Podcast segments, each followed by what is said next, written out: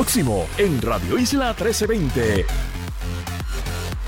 El nuevo episodio del podcast de cerca y la extensa contaminación en Guánica provocada por la operación de la desaparecida fábrica de fertilizantes Ochoa son los temas hoy en la próxima hora de Agenda Propia. Todo el mundo tiene su agenda. Políticos, empresarios, organizaciones e individuos. La nuestra Investigar, fiscalizar, incomodar, sacar a la luz lo que nos afecta o nos quieren ocultar. Estás en sintonía de Agenda Propia. Esto es Agenda Propia y les saluda como de costumbre Damari Suárez. Les invito a que me acompañen durante toda esta hora en el único programa en la radio puertorriqueña que se especializa en la investigación a fondo y en la fiscalización. Agenda Propia es un espacio que semanalmente producimos en el Centro de Periodismo Investigativo para discutir de manera crítica el quehacer económico social del país. Recuerda que siempre nos encuentras en las redes sociales, tanto en Twitter como en Instagram y en Facebook, bajo CPI CPIPR. También puedes buscarnos en nuestra página www.periodismoinvestigativo.com. En nuestra agenda del día hoy te traemos el nuevo episodio de la segunda temporada del podcast de cerca y además discutiremos la serie de las áreas contaminadas en Huanca. Para eso iniciemos Agenda Propia. Paramos en el semáforo de la transparencia en Puerto Rico se reconoce un derecho constitucional de acceso a la información pública. Aplica a los datos, los documentos y toda información que está en manos del gobierno de Puerto Rico. Desde 2019 se aprobó aquí la llamada ley de transparencia, pero ¿Cómo realmente se hace valer? ¿Existe tal transparencia? Conoce la historia del abogado Carlos Ramos Hernández y de las luchas por el libre acceso a la información. A continuación, el nuevo episodio del podcast de cerca. Se buscan oficiales de información.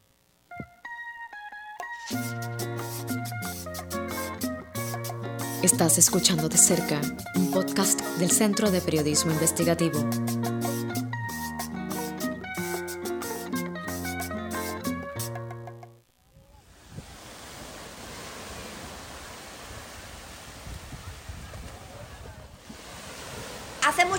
Habían ofrecido a mi mamá dos millones, pero ya hace unos cuantos años, pero yo siempre decía que no, que esto no se vendía, que no, que no, que no se vendía. Y en aquella época pues no se vendió.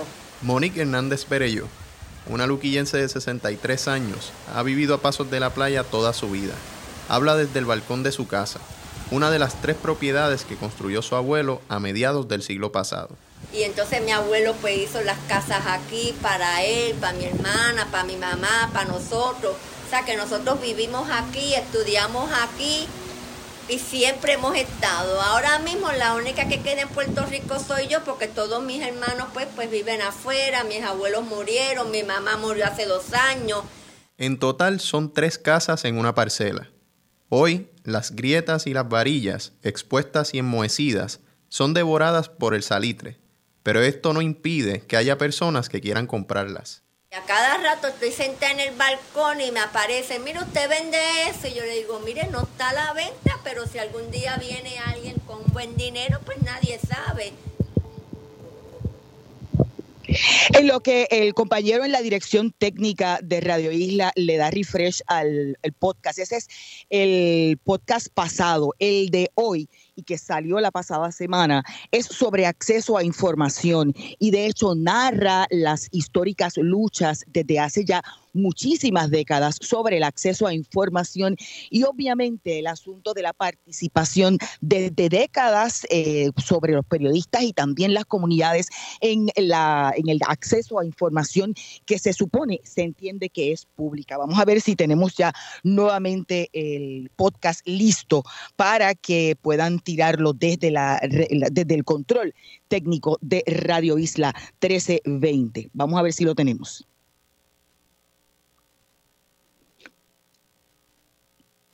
Parece que no lo, no lo tienen todavía. El podcast comienza con la narración entre nuestro director de podcast, Luis Valentín, el encargado, y Efren Rivera Ramos, quien es parte de la Junta de Directores del Centro de Periodismo Investigativo y desde muy joven. Que recibirá no una, sino dos ofertas millonarias por su propiedad. Es el tiburón de la canción de Rubén. No, todavía lo tienes equivocado, eh, Manuel. Ese no es el, ese no es el, podcast. El podcast es, eh, y, el nombre del, del, episodio se llaman Se Buscan Oficiales de Información. Es el episodio 6 del podcast de cerca. Y hoy miramos de cerca el desplazamiento en Puerto Rico. Bueno, eh, pues primero si se puede. Yo estaba aquí eh, sentado como estoy ahora mismo y Diego mi nombre es me pregunta que si está por tener mía. profesor en la Escuela de Derecho de la Universidad de Puerto Rico. dice que si yo la vendo. Miembro de la Junta de Directores del Centro Con frecuencia, alguien le pregunta a don Luis Benave si su ferretería está a la venta. La propiedad está a pasos de la plaza pública de Luquillo y de la playa La Pared. A don Luis le han puesto de frente cheque. Acaba de ser reconocido como humanista del año por la Fundación Puertorriqueña de las Humanidades. Es periodista. Además de todas estas cosas, en 1975, Efren Rivera Ramos era un estudiante de segundo año en la Escuela de Derecho de la Universidad de Puerto Rico. Ingresé a la revista jurídica y podíamos escribir un artículo y se me ocurrió eh, pues que me gustaría escribir sobre el derecho a la información. Era un tema caliente en ese momento. En Estados Unidos se había aprobado el Freedom of Information Act, o el FOIA, la Ley de Libertad de Información y en Puerto Rico, un año antes, se había aprobado en la legislatura un proyecto para crear una ley similar. Pero el gobernador Rafael Hernández Colón la vetó. Así que yo eh, decido ponerme a investigar y escribo ese artículo, eh, lo someto para publicación, lo publican en la revista y pues hasta hasta el sol de hoy. El artículo La libertad de información, necesidad de su reglamentación en Puerto Rico, se convirtió en la referencia de este tema. Es el escrito de un estudiante que más veces ha sido citado por los tribunales en Puerto Rico, según la revista jurídica de la UPR. Se ha convertido en lectura obligada sobre el derecho de acceso a información. Y lo más importante quizás está al principio del escrito. Para ese entonces, el Tribunal Supremo de Puerto Rico no había reconocido el derecho a la información como un derecho de base constitucional. En el artículo yo comienzo por ahí, diciendo por qué yo creía que era un derecho que se debía concebir como un derecho de rango constitucional. Hoy, casi 50 años después, en Puerto Rico se reconoce el derecho constitucional de acceso a la información. Para lograr hacer valer este derecho han habido victorias y derrotas. Los retos por delante a veces se ven enormes. Mi nombre es Luis Valentín y hoy miramos de cerca el derecho de acceso a la información en Puerto Rico.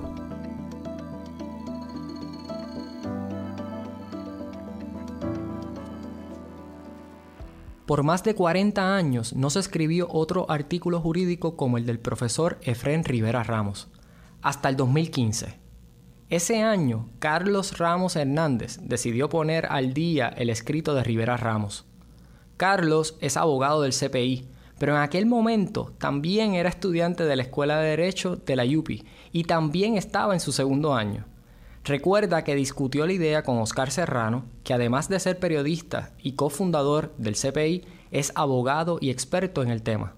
Le digo, mira, tengo esta idea, quiero poner al día este artículo, y yo le enseño un esquema del artículo. Y me dijo, pero esto es un tema, tienes un libro, tienes esquema de un libro, porque yo quería meterme lo histórico, lo legal, todo.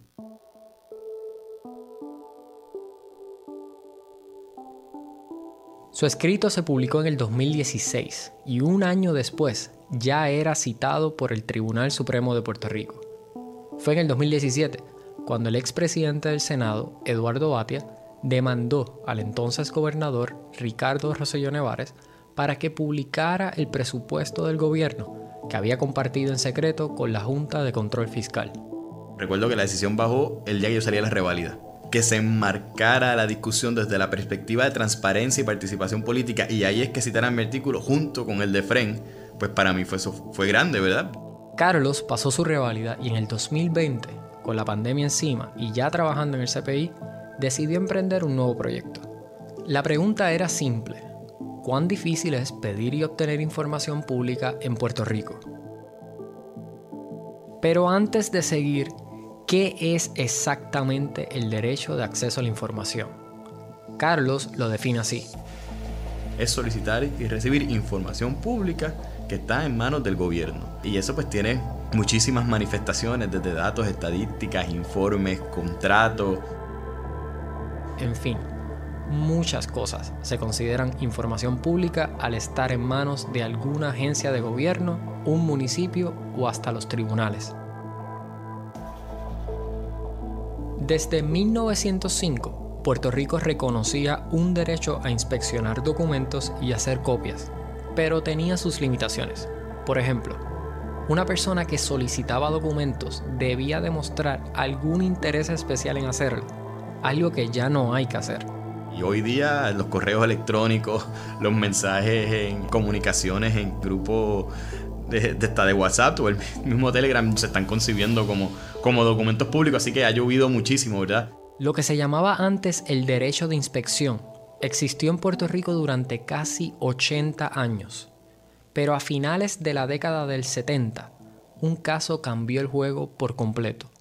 Mire, yo le pregunto a usted si es o no cierto que usted en esa reunión le dijo a la gente Miguel Cartagena Flores que él cuando viniera aquí a declarar en esta comisión dijera que él era el que había llevado el personal desde la torre de la policía a la torre de Ricavisión del Cerro Maravilla el 25 de julio de 78. El asesinato en 1978 de los jóvenes Carlos Soto Arribí y Arnaldo Darío Rosado a manos de la policía en el Cerro Maravilla consternó a todo el país. Cuatro años después, los familiares demandaron al gobierno. Querían ver los informes y documentos de la investigación que la policía llevó a cabo. Este caso llegó hasta el Tribunal Supremo de Puerto Rico, que decidió a favor de los familiares de las víctimas dando acceso a los documentos de la policía. Pero más importante todavía fue que en este caso el tribunal reconoció que el derecho a tener acceso a información pública es un derecho constitucional. Es precisamente un caso que no, no llevó a la prensa. O sea, a mí me gusta recordar eso. O sea, el, el, derecho de acceso a la información pública en Puerto Rico nace de, de ciudadanos queriendo fiscalizar al gobierno.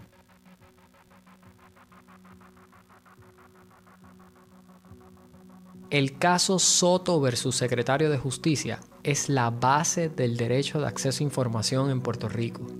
Allí, el Tribunal Supremo cita el escrito del profesor Efrén Rivera Ramos para llegar a esa conclusión.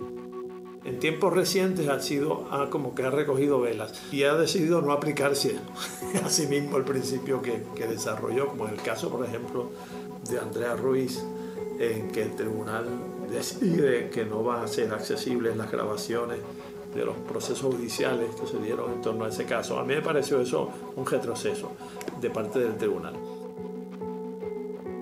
Pero tampoco es poca cosa que el tribunal diga que el derecho está protegido por la Constitución. Ni siquiera en Estados Unidos este derecho tiene un rango constitucional. Bueno, lo que quiere decir que es un derecho constitucional es que no puede abolirse por la legislatura, tampoco puede, digamos, el gobernador desde el Poder Ejecutivo eliminarlo. La legislatura puede regularlo, puede viabilizarlo, pero no puede eliminarlo.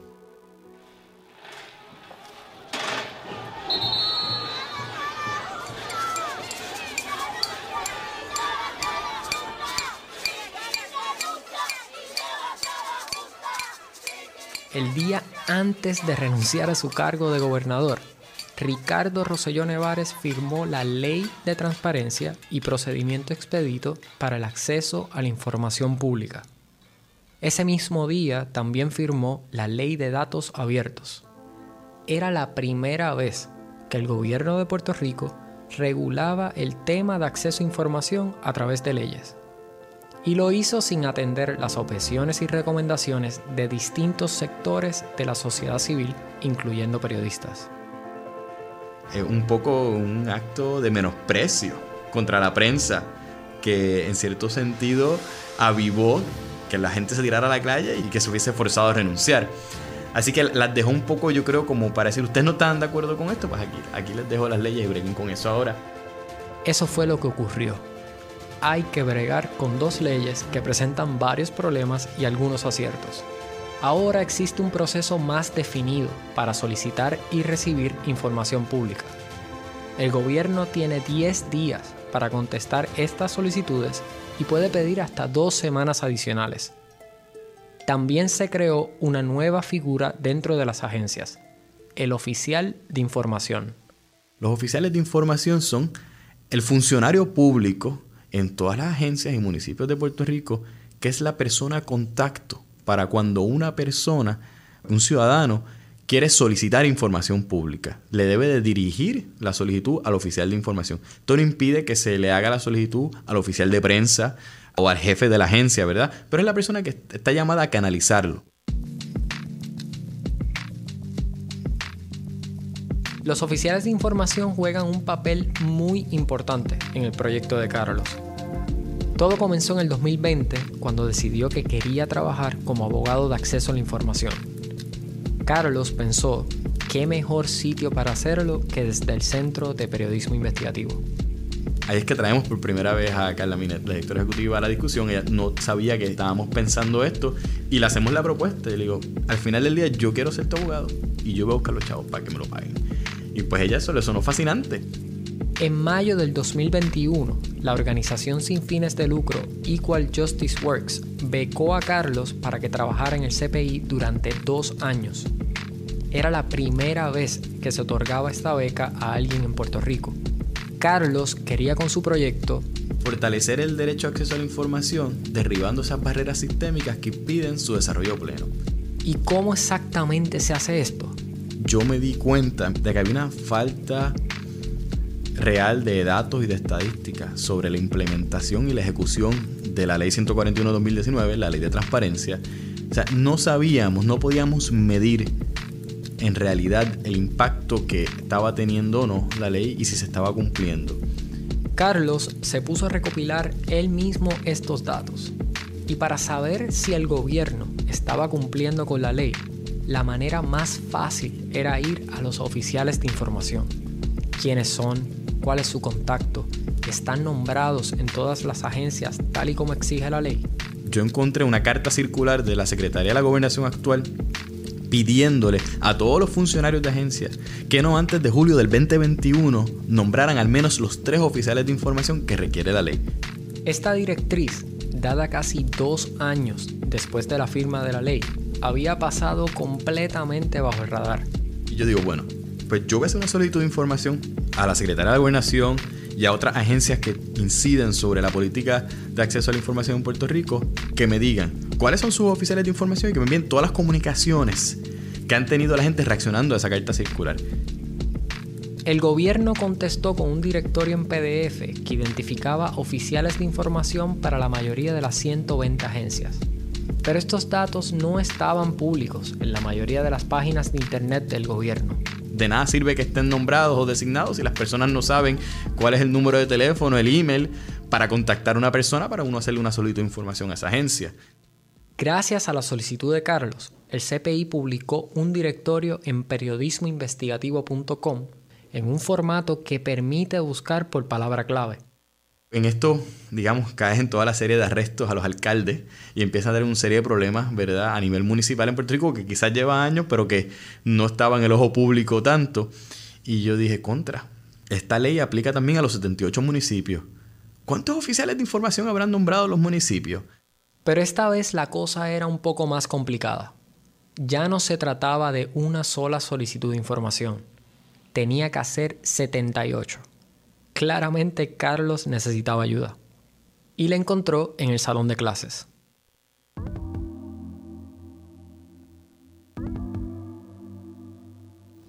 Primero, la agenda de hoy se las había compartido por, el grupo de WhatsApp. Lo primero, pues claro, actualización de la solicitud del municipio, estábamos en la recta final.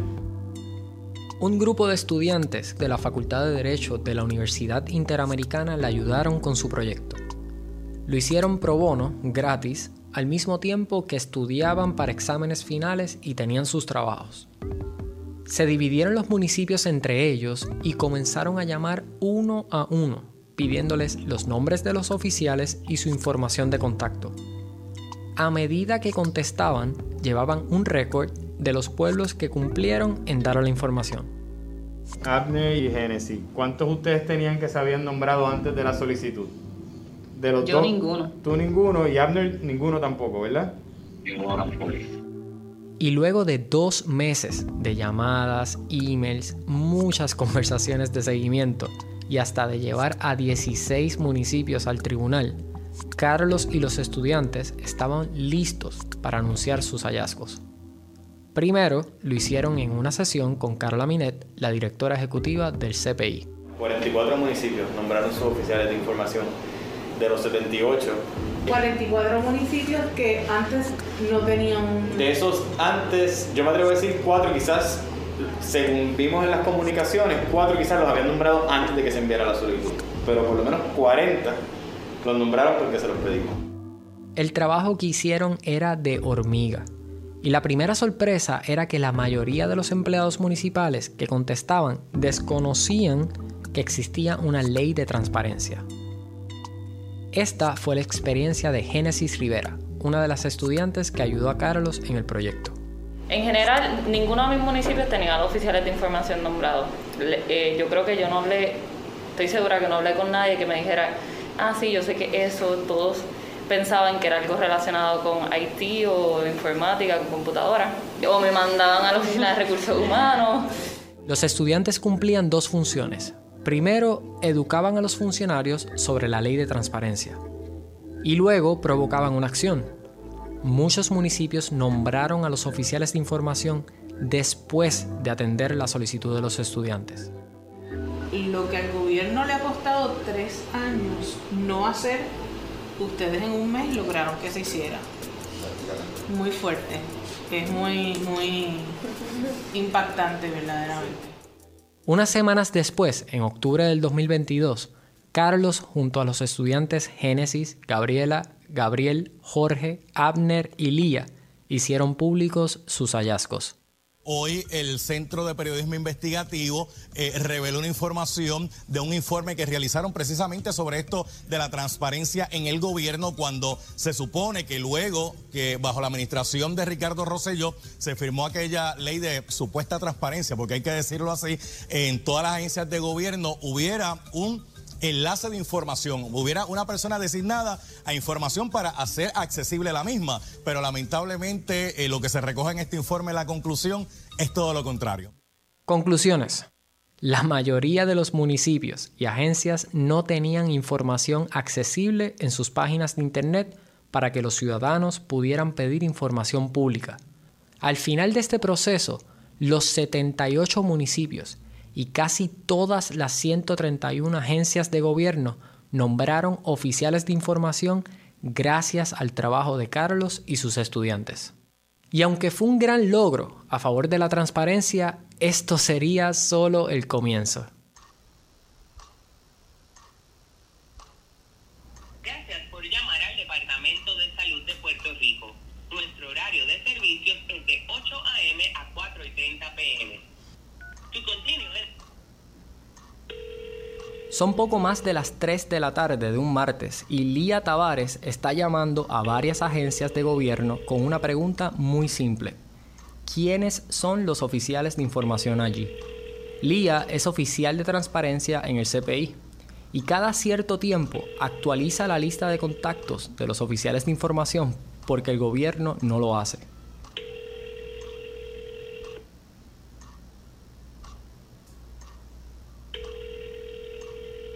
Vamos a intentar otro número. No sé si es porque estamos cerca de las 4. Voy llamar al Departamento de Salud de Puerto Rico. Nuestro horario de servicio es de... Entonces ahora estoy llamando a otra extensión de otro oficial de información de la misma agencia.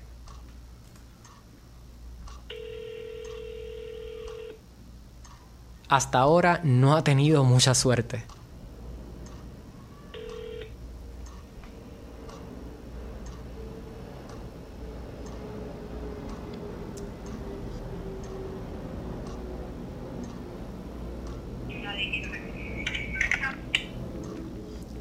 me colgaron. Eh, pues claramente el Departamento de Salud no nos va a responder hoy.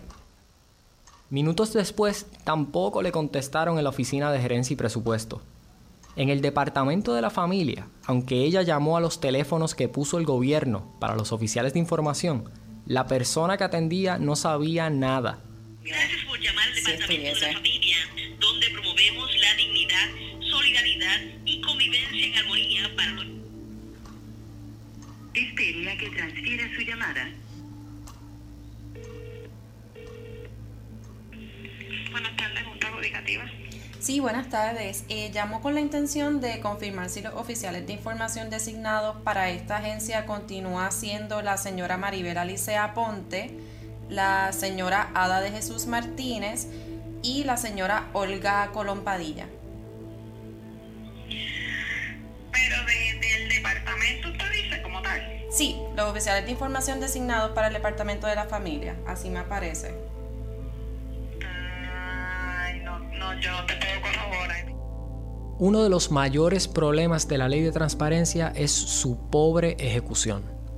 Todavía hay empleados en las agencias que no conocen de la ley ni quiénes son los oficiales de información allí. Si hay unos que están sumamente entrenados y ya ellos saben cómo bateártelas todas, como uno dice, pero hay otros que claramente, como ahora mismo el Departamento de la Familia, un departamento tan grande y que ese mensaje introductorio de la dignidad y de, de todo esto que te venden, ni siquiera saben a quién te tienen que referir.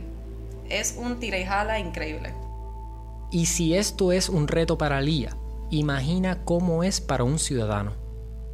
El desconocimiento entre los funcionarios y una cultura de opacidad todavía son obstáculos gigantes a la hora de pedir información pública. Me parece que hay un problema con la actitud de los funcionarios, que en vez de tener esa actitud que acabo de describir, de que esto es público, yo soy el custodio de una información o custodia de una información que es pública, pero que debe estar accesible, pues muchas veces asumen la actitud contraria. Tengo que defender la confidencialidad de esta información. Y esa es como muchas veces su primera reacción ante una solicitud de información. Eso es un problema, y eso es un problema que podríamos decir eh, cultural incluso, de cultura política, es decir, eso es lo que hay que transformar. ¿Cómo se hace esto? Educar a los funcionarios sobre lo que pide la ley de transparencia, publicar información de manera proactiva, hasta antes de que se la pidan. Hay que cambiar el chip. Pasar de una cultura del secreto, de una cultura de la opacidad, yo le digo, a una cultura de la transparencia. Y en estos días a Efren Rivera Ramos le da vueltas en la cabeza una nueva línea de pensamiento que comienza a tomar fuerza a nivel internacional. Es la idea de que el derecho de acceso a información no debe verse solamente como un derecho individual de cada persona que está ligado a la libertad de expresión o la libertad de prensa, sino que también debe verse como un derecho cultural de los pueblos, que tiene que ver, por ejemplo, con crear, hacer arte, investigar científicamente o participar en la vida cultural. Para todo eso hace falta información, eh, tener acceso a la información, así que el derecho a la información se está también tratando en años recientes como uno de esos derechos culturales a los que tenemos, eh, tener acceso.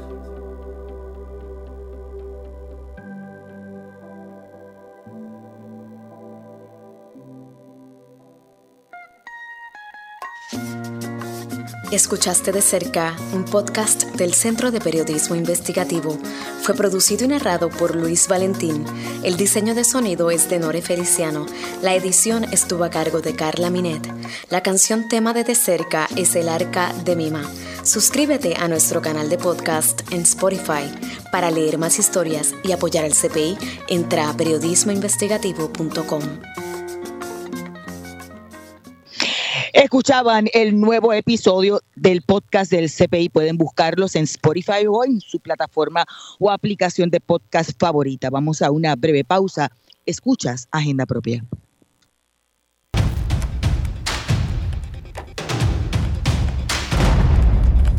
Agenda Propia regresa en breve. Ya regresamos con Agenda Propia. Así es, estamos de regreso en Agenda Propia, el programa producido por el Centro de Periodismo Investigativo. Soy Damari Suárez y como siempre te recuerdo, puedes buscar nuestras historias en periodismoinvestigativo.com y en las redes sociales del centro.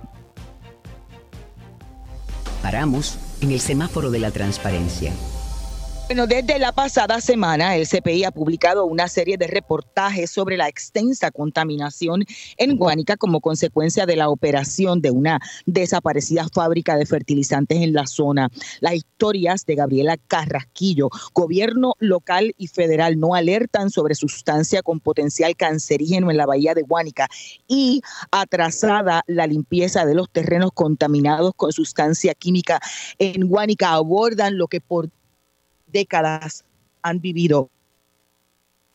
Saludos, Gabriela. Bienvenida a Agenda Propia. Hola, buenas tardes, Damaris. Háblanos primero un poco, ¿verdad?, de, esta fábrica de fertilizantes que operó, me parece que desde el 1957 hasta el 1969, ¿no? ¿Qué, qué, qué provocó la contaminación? ¿Qué sé yo? Bueno, como bien mencionas, ¿verdad? Se trata de una desaparecida fábrica de fertilizantes que, ¿verdad? Solía pertenecer a la empresa Oshawa Fertilizer, ¿verdad? Que ya no existe. Este terreno, ¿verdad? Que hoy investiga la Agencia de Protección Ambiental está baldío, eh, abandonado. Sin, sin embargo, ¿verdad? Desde, desde 2018 más o menos, ¿verdad? Ellos empiezan a investigar la presencia de un químico que había migrado, ¿verdad? Desde este terreno abandonado hasta la barriada Esperanza, que queda justo enfrente del terreno baldío y hasta la bahía de Guánica. En cuanto a ¿verdad? qué provocó esta contaminación, la agencia aún lo investiga, ¿verdad? Sin embargo, queda en pausa esa investigación un poco porque están atendiendo una descontaminación de emergencia de terrenos contaminados en, en esta misma barriada, ¿no? De 19 terrenos contaminados. Eso se aborda en la investigación, eh, ¿verdad? Y pero también ah, lo que sí se encontró, ¿verdad? El CPI pudo encontrar que la Junta de Calidad Ambiental había encontrado esto mismo en la década de los 90. Y, ¿verdad? Dentro del terreno contaminado, se, ¿verdad? El área donde se encontró la, la concentración más alta de este químico, que son bifenidos policlorados, eh, coincide con el área aproximada de lo que solía ser, ¿verdad? Ya no existe, pero se grabó, ¿verdad? Se documentó la presencia de un histórico depósito ilegal de, de unos drones que se desconoce de qué se trata. Wow. Entonces, pero lo que no me queda claro es por qué se tomó tanto tiempo, porque si en el 98 la Junta de Calidad Ambiental lo, lo, lo reportó, encontró, eh, eh, la, la, EPA llevaba, lleva como más de 20 años investigando, ¿o no? Ciertamente, la EPA no lleva 20 años investigándolo, ellos entraron a investigar en el 2018 a raíz de... Sí, a raíz de unas investigaciones de unos grupos científicos que encontraron el contaminante en la bahía de Guánica sin conocer eh, los hallazgos de la Junta de Calidad Ambiental en los 90. Eh, un poco, ¿verdad? Cuando hablamos con funcionarios de la Junta de Calidad Ambiental, lo que mencionan y resaltan es que eh, estos hallazgos se dieron dentro de, de, ¿verdad? como una colaboración con la Agencia de Protección Ambiental, pero que realmente ellos entregaron sus hallazgos y sus reportes a la Junta de Calidad, digo, a la EPA, ¿verdad? y un poco, pues, quedó en manos de la EPA y ellos no se veían imposibilitados de hacer algo al respecto y quedó como en una lista de espera. Eh, la misma agencia, Damaris, dijo a la comunidad y al CPI que ellos entraron a investigar esa área a raíz de los hallazgos de estos grupos científicos que entre 2007 y 2015 encontraron eh, altas concentraciones del químico en la bahía de Guánica. Eh, sin embargo, estos, el CPI encontró ¿verdad? y pudo hablar con estos grupos científicos y estos grupos científicos desconocían de, del químico, la presencia del químico, ¿verdad? Perdóname, de los estudios de la Junta de Calidad Ambiental en los 90. Así que fue como un proceso de, descubrimiento de la contaminación. Déjame revisitar lo que planteabas de la bahía, porque en la primera historia que publicó la pasada semana, hallaste que la contaminación había migrado a la bahía de Guánica, que había un conocimiento de las agencias, pero que nunca han alertado a las personas que, que pescan allí y que comen de, de los peces de allí ciertamente pudimos hablar con La, quien dirige la, División del Caribe de la EPA, que está actualmente atendiendo el caso, Carmen Guerrero, y ella lo que dice es que realmente la Agencia de Protección Ambiental no puede actuar a partir de los hallazgos de estas investigaciones científicas, tiene que realizar sus propios estudios, ¿verdad? Y un poco los eventos del huracán María, los terremotos, la pandemia, pues ha retrasado eh, el progreso de la investigación.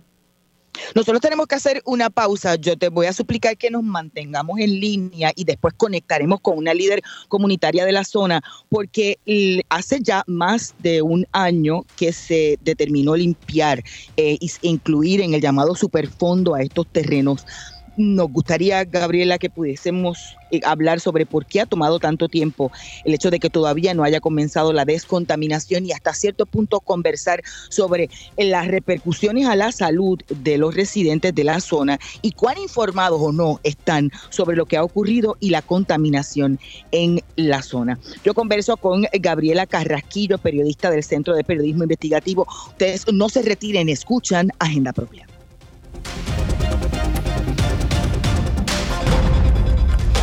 Agenda Propia regresa en breve. Ya regresamos con Agenda Propia. Así es, estamos de regreso en Agenda Propia, el programa producido por el Centro de Periodismo Investigativo. Soy Damari Suárez y como siempre te recuerdo buscar nuestras historias en periodismoinvestigativo.com y en las redes sociales del centro. Continuamos conversando con Gabriela Carrasquillo sobre su investigación sobre la contaminación en terrenos en Guánica como consecuencia de la operación de una desaparecida fábrica de fertilizantes en, en la zona. Y Gabriela, se nos quedaban algunos temas eh, dentro de la, del tema amplio de la contaminación. Empecemos primero sobre qué dicen los expertos con respecto al riesgo. E, e, e, esta contaminación y estos químicos encontrados en la zona tienen eh, repercusiones o riesgos para la salud de los residentes. Ciertamente, ¿verdad? Nosotros un poco lo que miramos es que los centros de control de enfermedades, ¿verdad? Los CDC y la misma EPA eh, apuntan a que una exposición prolongada a altas concentraciones de este químico, ¿verdad? Que son bifenidos policlorados o comúnmente pues, conocidos como PCBs, pues podría causar algunas condiciones de salud, inclusive cáncer, eh, ¿verdad? De la piel, del hígado, eh, puede afectar el sistema inmune y, ¿verdad? El desarrollo cognitivo de la niñez y durante ese proceso del embarazo. ¿Por qué no ha comenzado la, descontaminación si ya hace un año que, la EPA lo incluyó o incluyó esta zona en la lista, lo que le, lo que le llaman la lista del superfondo de prioridades nacionales? Sí, mira, el, Superfondo es un programa de la Agencia de Protección Ambiental para limpiar zonas contaminadas y dentro de ese, ese programa Superfondo hay lo que se conoce la lista de prioridades nacionales, eh, ¿verdad? Que requieren una urgente descontaminación eh, y verdad fondos para poder completar esa limpieza de emergencia. Eh, y un poco eh, lo que verdad ellos estimaron que se haría una limpieza luego verdad de, enlistarlo el año pasado. Eh, dijeron que se haría una limpieza de emergencia y sin embargo verdad luego de firmar un acuerdo con la, la empresa dueña de la del terreno un mm. poco se estimó que a finales de julio empezaría la limpieza y verdad por, por el aspecto de, poder obtener los permisos de acceso a propiedades, de permiso de gobierno local y federal, eh, la aprobación del plan de operación del sitio, que es algo que debe preparar la empresa responsable y aprobar la EPA. Eh, y también la EPA dice que conseguir los contratistas para la eliminación de los desechos, pues fueron algunas de las cosas que llevaron a este, ¿verdad? Eh, retraso. Claro. Eh, eh, eh, de, hecho, Gabriela, ya se une a nuestra conversación Ana Ada Vélez, quien es residente de, de Guánica. Saludos, Ada, y bienvenida a Agenda Propia. Gracias, Damari. Un gusto estar aquí. Y, y, quizá un poco para darle continuidad a este tema de la descontaminación, ¿están enterados los residentes de la zona cuándo es que va a comenzar el proceso de descontaminación? Mira, esto es una, una, una muerte lenta lo que tenemos aquí. Esto es un problema que se sabe desde hace más de 20 años, desde, desde que llegó la, la, la González Chemical y la Ochoa y la Caribe. Y hemos sabido que eso está allí, que hay gente muriendo de cáncer, pero está todo con el freno puesto. Ahora lo sabemos, nos ponen en prioridad, nos bajan de prioridad, nos hablan del peligro, pero aquí hay demasiadas preguntas. ¿Quién está al lado de estas personas que viven en cerca al área altamente contaminada, que no entienden nada, no saben por qué fueron citados a una reunión y de repente le dicen que baja al patio, cuando subas te tienes que limpiar los pies y limpiarle las patitas a los animales porque está todos estos problemas. Eso es una falta de respeto. Me dicen que van a dar 10 millones. 10 millones no resuelve un problema donde hasta la bahía es la segunda más contaminada del planeta Tierra. Ahora, Esto, Incluso esto es un problema. Sería bueno que puedas un poquito hay que hablar también de, ¿verdad? De la práctica, de cómo has visto la práctica de pesca recreativa en la zona y cómo no se ha educado a la comunidad sobre ese particular. ¿Cómo lo ves? Esto, esto es una falta de respeto. Yo veo personas frente a mi casa, yo vivo en el malecón, y yo veo familias que la pasan bien, comparten, los nenes pequeños ya aprendieron a pescar, cogen pescado de los chiquitos a los grandes, el de la familia, y esa es la comida esa tarde o al otro día. Wow. Y no saben lo que están comiendo. Se han hecho estudios. Aquí en el techo de mi casa pusieron unas, ma- unas máquinas para medir contaminación. Y eso sucedió cuando yo era niña. Y ya tengo 68 años. Y Wow. sucedió hace como, como cinco años atrás, cuatro o cinco años. Sacaron sangre a diferentes personas en el pueblo, en diferentes áreas, y la sangre salió contaminada. Esos Eh, son, ¿verdad? de los estudios de uno Que de los la- grupos científicos que estuvo en la zona previa a que la EPA entrara a investigar, ¿no? Exacto. Pero yo decía, toda esta situación me, ha robado la paz. Y yo pienso, ¿qué pasa? ¿Qué va a suceder? Vamos a esperar que la, la generación de mis padres muera, mi generación muera, y todo el mundo se olvide de que ese problema está allí. ¿Es eso lo que va a pasar? Yo le dije a, a- a Gabriela, mira, el, el patrimonio de Guánica es su bahía, la bahía que, que los historiadores españoles llamaron la puerta del Edén y ahora es la puerta de la contaminación. ¿Y a quién le importa? ¿Usted ha visto casos de, de problemas de salud que puedan estar relacionados con esta contaminación? Mira, en mi familia yo le decía, todos morimos de cáncer. Wow. Mi abuelo, mi mamá, cáncer en la piel, mis tías, todos, toda la familia, problemas de hígado. Mi prima tenía este en la, el, el basal cell, que es también de cáncer. Cuando, cuando yo hice, trabajé en un censo, a mí me tocó el área de, de Ochoa. Y a mí me estuvo bien, bien, bien raro. Era mi primer año de universidad. Pero en esa época la palabra cáncer era como que tabú todavía. Y yo iba por las diferentes casas llenando los censos y la gente se sentaba y hablaba y yo escuchaba y hablaba con ellos y la palabra cáncer se repetía una y otra vez. Y yo recuerdo haber comentado, algo pasa aquí, algo está O sea, pasando, usted, usted ha- tanta gente usted ha con visto, cáncer. usted ha visto que hay una mayor incidencia de cáncer. Yo entiendo que es hora de que se haga que se haga un estudio. Guánica necesita varios estudios. Ese de los contaminantes ya sabemos que están. Ahora el efecto, ¿qué va a suceder? ¿Quién va a velar por los derechos de estas personas? Porque eh, están en, en- están no sabe qué está pasando ni qué va a pasar. Eso le iba a preguntar, Ada. Yo escuchaba parte de la entrevista que sale en video en la historia de Gabriela, y hay, y, y no solamente suya, sino de otros residentes en Guánica, y, y hay como un desconocimiento. Es que las autoridades no han sido claros con ustedes. Yo no, entiendo no ha habido no. una, una debida orientación. Mire, yo fui a la reunión de, de, como uno dice aquí, de carambola. Y en la reunión que dieron la EPA, yo cuestioné por qué no han hecho el estudio en mi casa, si yo vivo frente al mar, frente a lo que llaman la piedra de los americanos. ¿Por qué no han venido hasta acá? Si hasta inclusive en la finca que está aquí atrás tiraron, cuando dragaron, tiraron de esa tierra en la finca. ¿Por qué no han venido? Y después de eso, oh sí, vamos a ir, pero ha pasado tiempo. Entonces, Guánica es este pueblo que somos noticias cuando tiembla la tierra, más nada. Eh, Y esto es serio. ¿Por qué el Departamento de Salud no está aquí ya? ¿Por qué no está haciendo un trabajo investigativo como el que ha hecho Gabriela? ¿Por qué no se ha La sentado con diferentes personas de la comunidad que, que tienen deseos de ayudar? ¿Por qué tanto silencio y, y, y todo en, en unas áreas y más nada? Claro. Eh, eh, Eda, yo creo que, eh, que Gabriela iba a preguntar o a decir algo. No, realmente, ¿verdad? Eh, resaltar un poco, añadir a eso que está diciendo Ada, y es que los residentes no han visto al Departamento de Salud. No recuerdo ningún estudio que haya abordado, ¿verdad?, qué secuelas tuvo eh, esta actividad industrial tan amplia en la zona.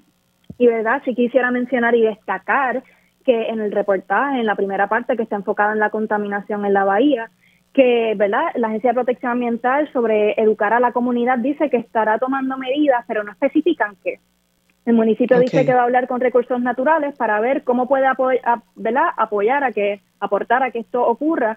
Y sin embargo, ¿verdad? también de, por parte del Bosque Seco de Huánica, eh, su directora Darien López comenta que ella podría ayudar a, poner rotulación y aportar en esta parte de educación a la comunidad, pero ahí se ha quedado, ¿verdad? Hay que darle un poquito también seguimiento a eso.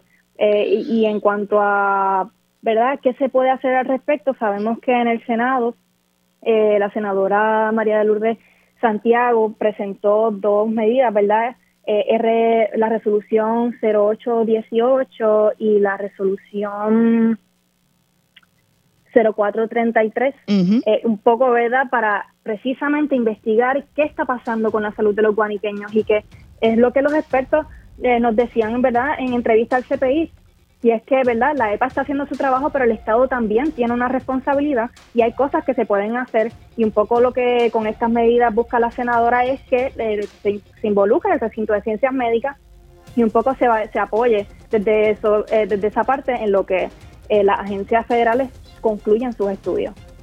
Ada, ¿qué espera la, la comunidad? ¿Qué esperan los residentes de Huánica? Que se hable claro se limpie y se descontamine. Pero aquí han dejado unas áreas todavía, porque tenemos, estamos hablando de la Ochoa, pero está este otro lado, el que queda a orilla del mar. En una época eso tenía montañas más altas que una casa de azufre. Y me dicen los pescadores que en la orilla hay bolas de azufre todavía. Tuvimos una bahía que se quemó, cogió fuego, el, el mar cogió fuego por lo, por lo que cayó en él que hay historias para algo. Y un cuento de un pueblo que se muere.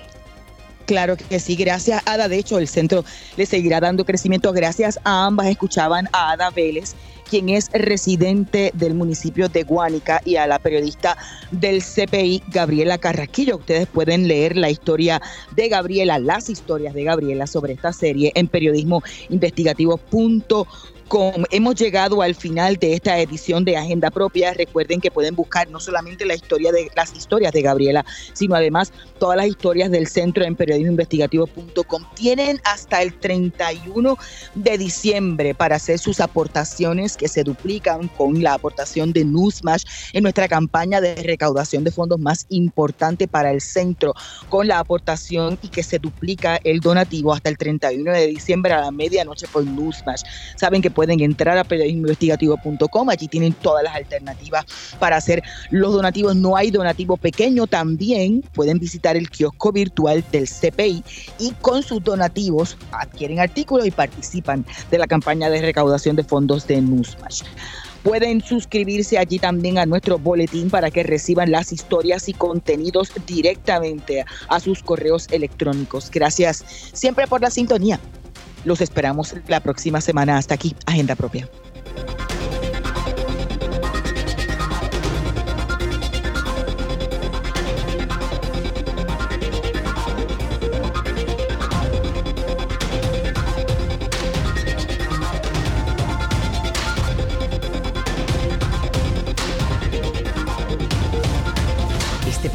Es una producción del Centro de Periodismo Investigativo con el apoyo de Espacios Abiertos.